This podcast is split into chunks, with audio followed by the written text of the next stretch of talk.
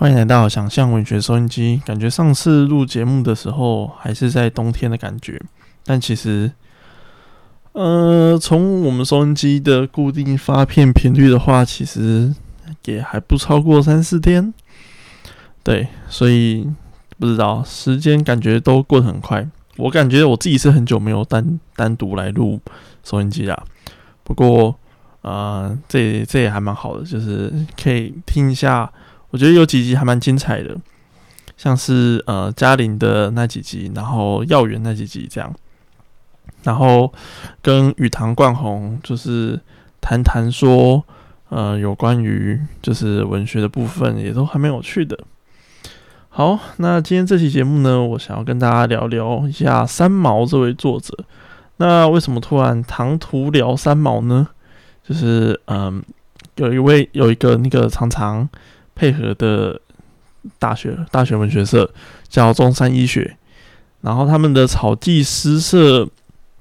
算是一个蛮行之有年的诗社，这样，然后运作的方式和他们历届传下来的传统，以及他们校内拥有的，我觉得所谓的文学爱好者吧，就是真的算蛮多的，所以每年每年都有还蛮多人会在他们社团里面出现。那他们社团也是，就是制度化还蛮不错，就是都有讲师邀约的扣打。所以前几年因为我水利局的工作比较忙，所以就没有办法接这个校内的演讲，这样大学社团演讲。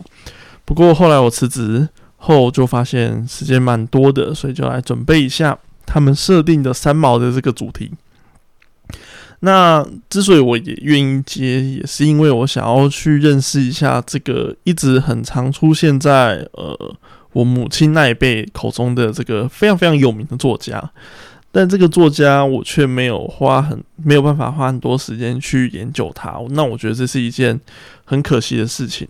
所以借由这次机会呢，回头来去研究一下三毛，然后顺便带我的新相机下去拍拍照。呃，拍照的目的就是因为中山一在台中嘛。那我今年年底的一个非常大的写作计划就是写离岸风机。那离岸风机的进出的船，它都是非常非常大烧的。这有多大烧呢？你就想象它要在十四吨的基础，然后在海上跑，然后跑到海外的一个固定的地点，然后再把那个装啊，然后再把那些就是。组成风机一部分的东西，然后再施工做下去，这样。所以你就想象在这样子的状态底下，那个港口需要建多大？那最主要所辟设的港口，在我记得是二零一八年吗？年份我有点忘了。我之前写小说的时候记得还蛮清楚，在二零一八年还二零一九年就弄了呃四五个新的港口。那这个新的港口就专门给这些外国的船公司，当然有台湾的人员船啊，C C T V 船、这些 S O V 船。那这些船就拿来做离岸风机的呃相关组件的放置和就是组装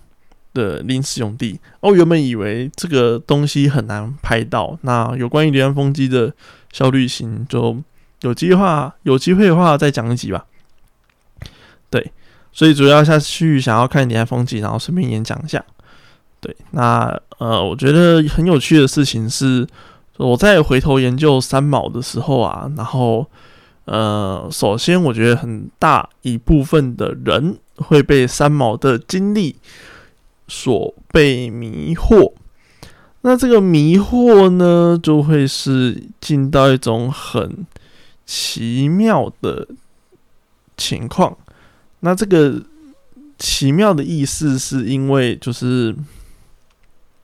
嗯，如果去看他的维基百科的话，那三毛你会发现他各式各样的遇到的呃问题，然后或者是他人生所遇到的情境，都非常的 drama，然后都非常的就是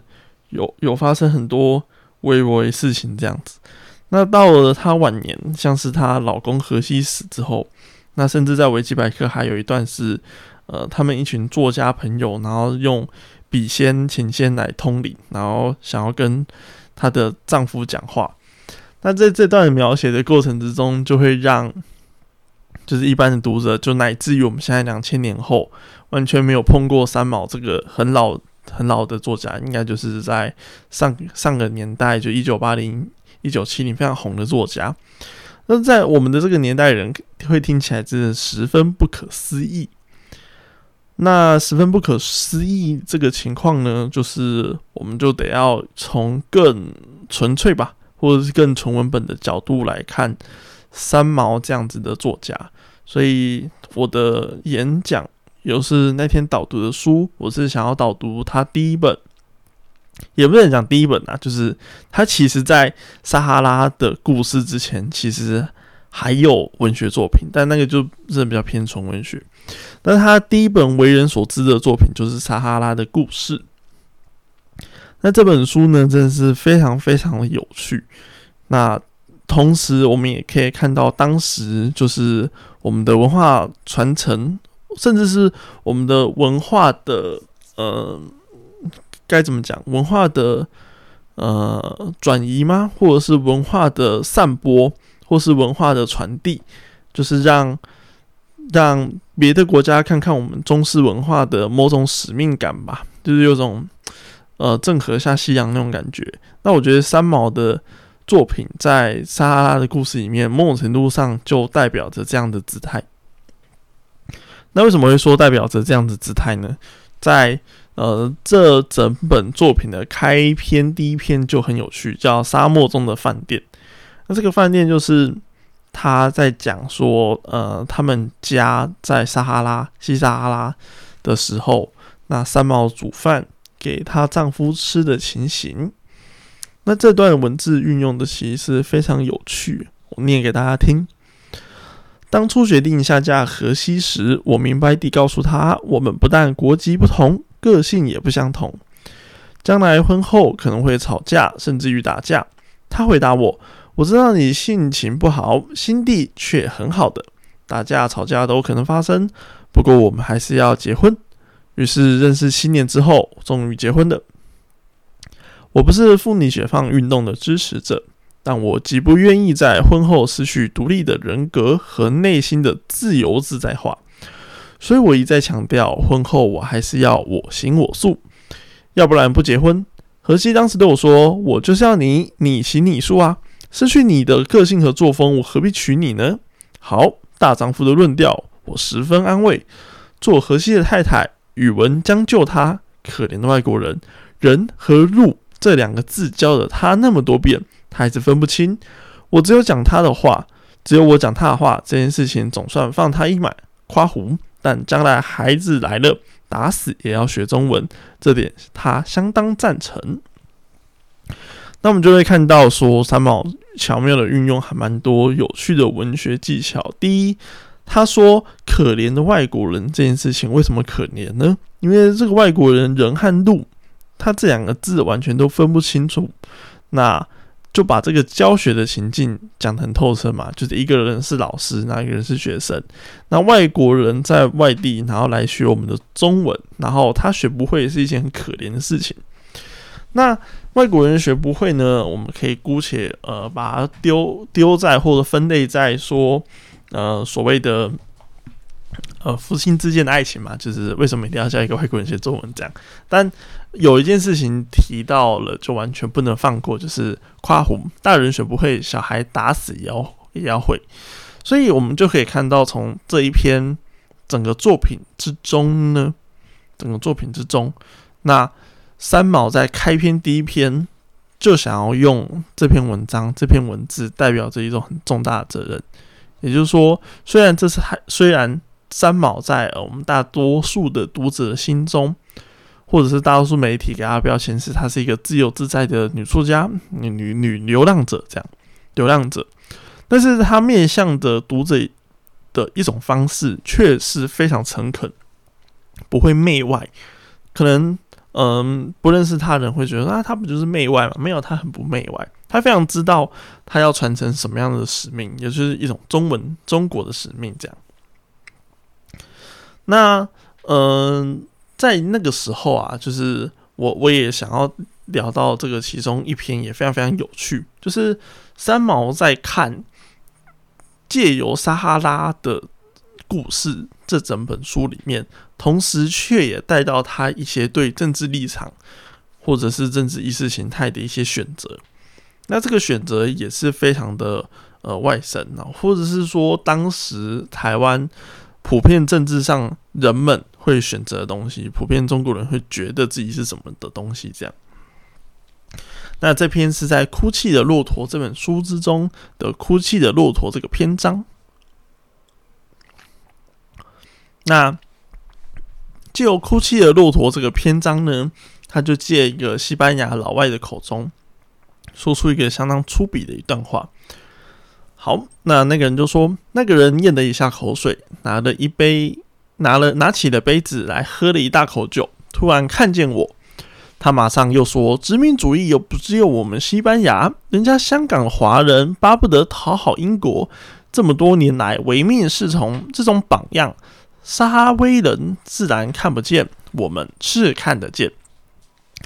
那中途就是。她的丈夫，然后非常愤怒的站起来，然后要对着她骂，然后众人把两个人分开之后，呃，她的丈夫就说：“这个疯子在乱说什么？你还叫我走？不受一族统治的人，照他说，就像就该像苍蝇一样一批一批死掉。你们台湾当年怎么抗日的？他知道吗？”荷西叫嚷了起来，我跺脚推他出门。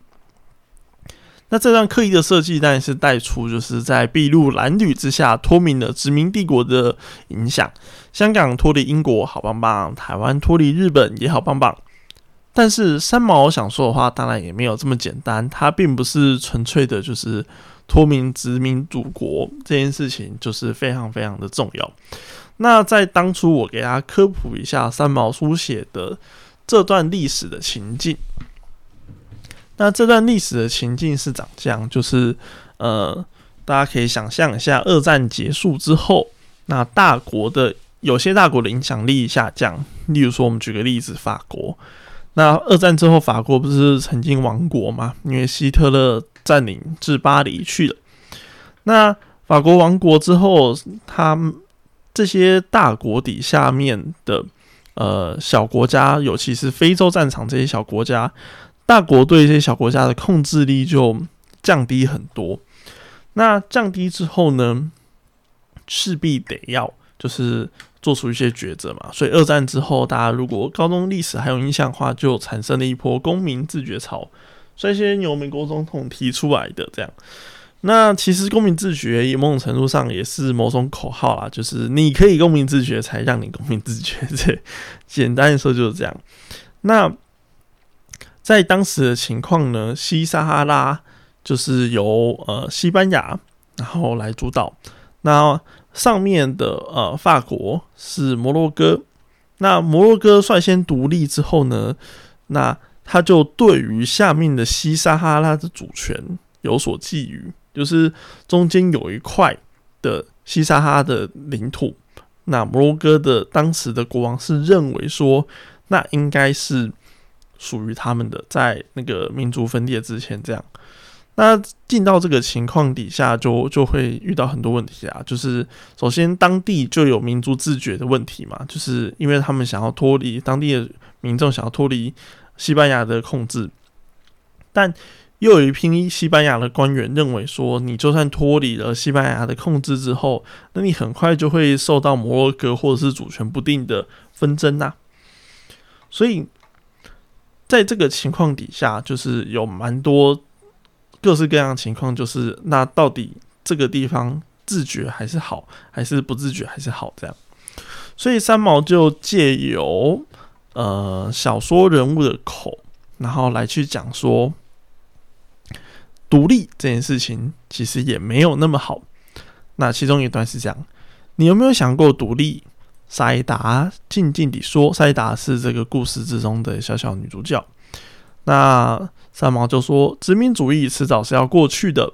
问题是独立了之后，这群无知的暴民要多少年才能建设他们？一点都不乐观。”那这个是借由三毛的口说出来。那么想说：“哇，三毛这么敢讲哦，诶，确实，如果大家有翻开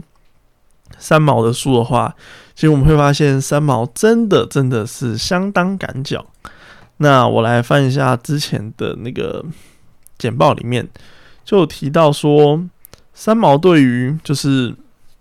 很多形态的想象，他其实并不像现代作家带着某种人类学的观察来去想。比如说，他有一篇呃作品是在讲《沙漠观玉记》，它的片名叫《沙漠观玉记》。这样，那他简单来说呢，就是他在讲说，他有一天就是呃走路走路，然后看到看到有一家店，然后店上面用阿拉伯文写了一个“全”，那他就想说走近看看，这样，然后发现里面是一群男人，然后男人就用惊恐的眼神看着他。然后他就不知道为什么大家要惊恐眼神看着他。这个时候，里面一个男的冲出来，就跟他说：“你这个变态，为什么要看我们洗澡？”说：“哦，你在里面洗澡哦。”这样他说：“对啊，如果就是你，你为什么要偷窥？”这样他说：“那会有女生可以洗澡吗？”他说：“可以，就是女生的时段是一个礼拜的不同时间。”这样，那他隔天之后就来到了这间店来洗澡。然后来洗澡的时候，他就出现了还蛮多描写，其中一个描写就是他说：“我看见一个女人用一片小石头沾着水，在刮自己的身体，每刮一下，身上就出现了一条条姜汁似的污垢。他们不用肥皂，也不太用水，要刮全要刮的全身的脏都松了，才用水冲。四年了，我四年没有洗澡，住在下一麻很远很远的沙漠。”一个女人笑嘻嘻地对我说：“下一麻的意思是帐篷。”她对我说话的时候，我就不吸气。她将水举着往头上冲下去，隔着雾气，我看见她冲下来的水浆，黑浆水慢慢淹过我清洁的光脚。我胃里一阵翻腾，咬住下嘴唇不动。你怎么不洗？石头借你刮。她好心地将石头借给我，然后我就说：“我不脏了，我在家里洗过。”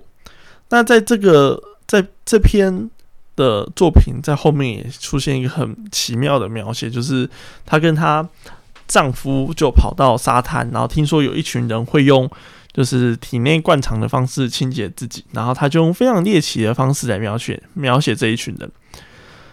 所以我们会说，呃，三毛是人类学家吗？他会用人类学家的笔法来去描写吗？或许在他的那个年代还没有这样的。冷静和这样子的够客观、够科学化的方式来去描写作品，所以说我们就回到了刚刚那篇独立的作品，这样，在毛要去谈独立这件事情。好，那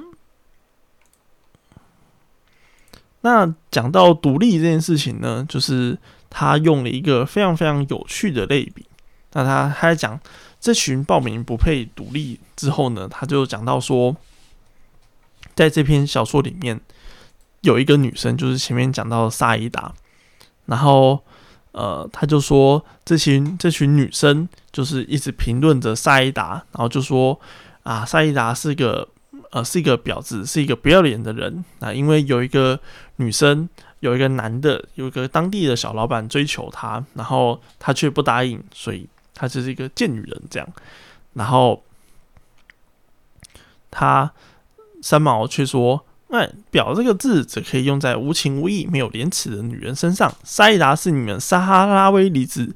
呃，女子里数一数二的助产士，怎么可以叫她婊子呢？这个名字太难听了。”然后其中一个女生就跟他说：“她跟每个男人都说话。”然后坐在我前面的姑卡的大妹妹法蒂啊。法蒂玛啃着乌黑的指甲，披着一头涂满红泥巴的硬头发，无知邋遢的像鬼似的说着。所以你会发现，三毛很擅长使用某种我们对呃丑恶的厌恶，然后对美丽的想象。例如说，沙伊达的出现，他就描写她美如天仙，然后连四周四周的空气都为之凝结一样。然后反过来说，他想要去带出他要的想法，这样。那这篇就是作品最后当然是没有一个好结局。最后摩洛哥真的入侵到了这个小镇，然后小镇里面的居民们呢，自己又产生了矛盾，最后沙伊达和呃沙伊达的丈夫和沙伊达丈夫的弟弟也都双双的死在这个故事里面。那我们来讲解完三毛之后，我们最后稍微提到一下整个社会对他的想法和观感。那三毛呢，就是呃有趣的问题，或者是最常会被提及到的问题是：三毛就是陈平吗？那或许大家不知道陈平是谁，陈平是呃三毛这个笔名背后的人的名字叫陈平。那有许多篇论文就会指出说，其实我们会发现，呃，三毛的这个形象，在他的每一本书里面，好像都有夹杂很浓厚的神秘故事的感觉。然后每一本书，虽然在行销上，虽然在我们的认知上面，它都是某一种见证后的产物，但是它见证的过程呢？不论是资料的使用啊，和细节的描写，都有非常过分夸饰和矫饰的感觉。那三毛在某一篇反谈反访谈里面就提到说：“我写的事情都是真实的，如果这些事情不真实，然后是虚假造作的东西，我是没有办法写的。”但有趣的事情就是三毛这样子的人跟他的成品这本身的作者本身画上等号的时候，我们就会突然发现说，是不是三毛的本身跟成品是可以分开的？举例子来说好了，就是三毛在后期最后呃渐渐的不去去使用这样子的呃爱冒险，然后爱四处闯荡各地的形象。他当起了某种就是书信啊、电台的主持人，那就很多青少年、青少女非常崇拜三毛，然后就会写信，类似像广播一样，就是写信给他，然后就很崇拜，就跟他说：“那是不是我应该要离家出走？我应该要反叛，或是是不是我应该要现在就要去外地闯闯，就要去外地看看？”而这个时候的三毛。会在心灵上面啊，或者是在感想上面，就是非常安慰他和认同他这样子，但最后还是会劝导他，就是说，诶，你还是要就是回到社会，然后回到一种你不要太往边缘的地方去。而这个时候，边缘的三毛某种程度上又变回这个社会的中中流和呃比较主流骨干的价值，就是应该要回到这个社会的社会化的一部分这样。所以，呃，很有趣，所以在很大部分的研究或很大部分的说法之中，会把三毛的作品本身去切开来。那这件事情呢，就很有趣，就是为了讨很讨厌三毛的人，就会拿呃三毛跟陈平是不一样，三毛写的东西是虚假来去攻击他。但事实上，在当时就是造成如此轰动的现象的时候，如果我们愿意把三毛的作品视为小说的话，那其实我们更可以去理解当时当代那个缺乏阅读、缺乏娱乐时代的三毛，他是长什么样子？举个例子还说好了，不知道他有没有经历过呃租书店时期的台湾文学，或者是台湾阅读市场的盛况呢？在当时啊，如果你想要呃在台北市买车买房的话，你不仅并不是去当保险业务员，你也不是去当什么什么呃 coding 的电脑工程师。其实当时最赚的职业是开出版社，并且去卖书。你跑到一个乡下，你卖出了一本书，也不是一本书啊，就是你卖出书，然后愿意那个村庄愿意进你的书的话，马上就是好几百万的业绩。这个是有所报道，大家可以去呃可以去查查看这样。那在七零中期的中叶崛起于皇冠呐，然后这些的新月这些图书呃这些的租书店这样，那呃它不是租书店啊，做出版社。那在当时就是这些大众出版的最主要的策略，就是大量大量的书进到当时台湾雨后春笋冒出来的租书店。那这些租书店呢，作者只要在住书店产生的影响力之后，那相反的，他就会在销量啊，在影响力重新再带起这整个风潮。所以我们会发现说，租书店当时他的书可以说是呃一个月一本，一一间出版社至少会出一个月一本，也不为过，甚至两本一个月，不是不是一个月一本啊，一天一本。那一个一天两本三本的情况也都大有所在。然而，呃，在租书店的我们的罗曼史研究之中呢，我们又会看到罗曼史的女性作者，虽然作者本身是女性，但是他们也都会选择用匿名。会或者是呃阅读了呃这些罗曼史小说之后，觉得她其实还是很不上道，还是最后会被丈夫批评，然后说哦这个东西有什么好读的，这样子的自卑羞愧的感觉。所以三毛当时会成为了现象级的作者，现象级的小说家，也有一个非常简单，然后也也非常好理解的原因，是因为呃所谓的。文学偶像，所谓的文字偶像，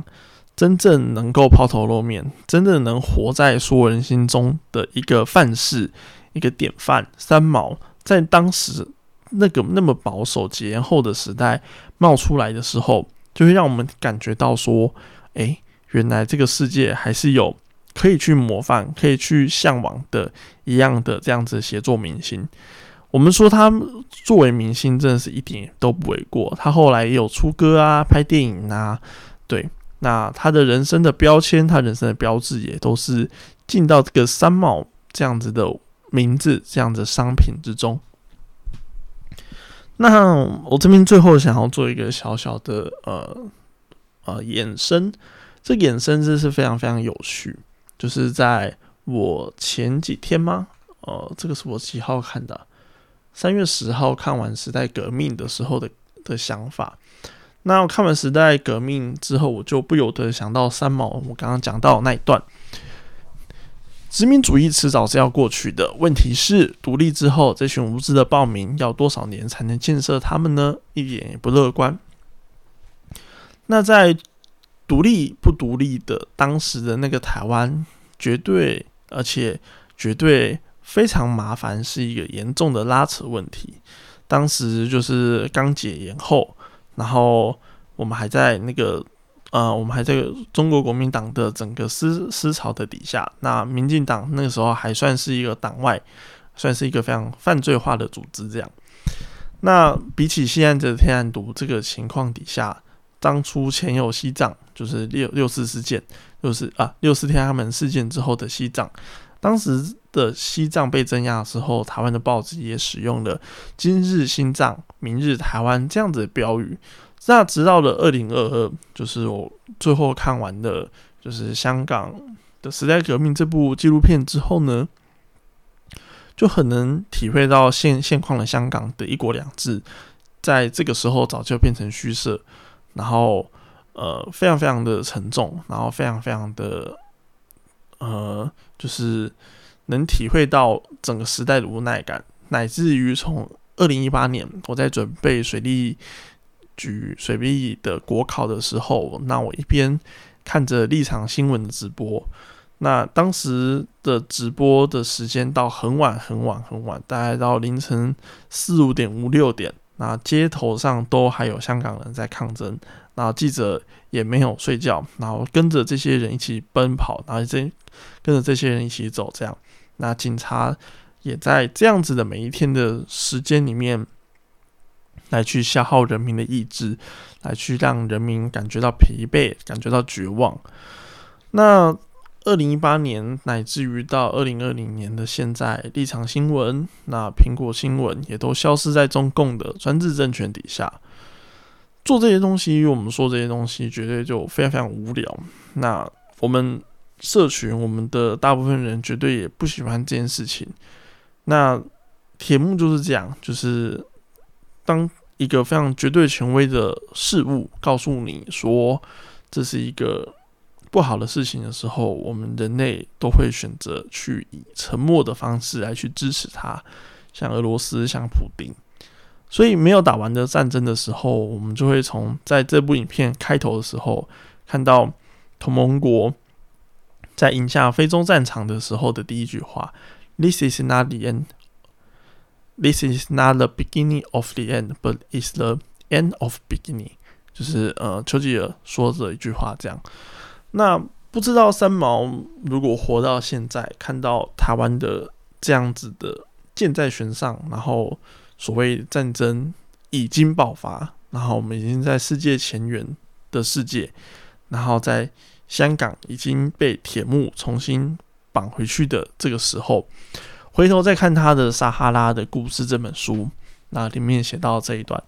殖民主义又不是只有我们西班牙，人家香港的华人巴不得讨好英国，这么多年来唯命是从，这种榜样，撒哈威人是看不见的。这句话的时候，他还会用这么刻意的类比吗？他会觉得说，香港人非常非常讨厌英国，非常希望回到祖国回归吗？那这个是我觉得，就是三毛如果活到现在的话，会发现。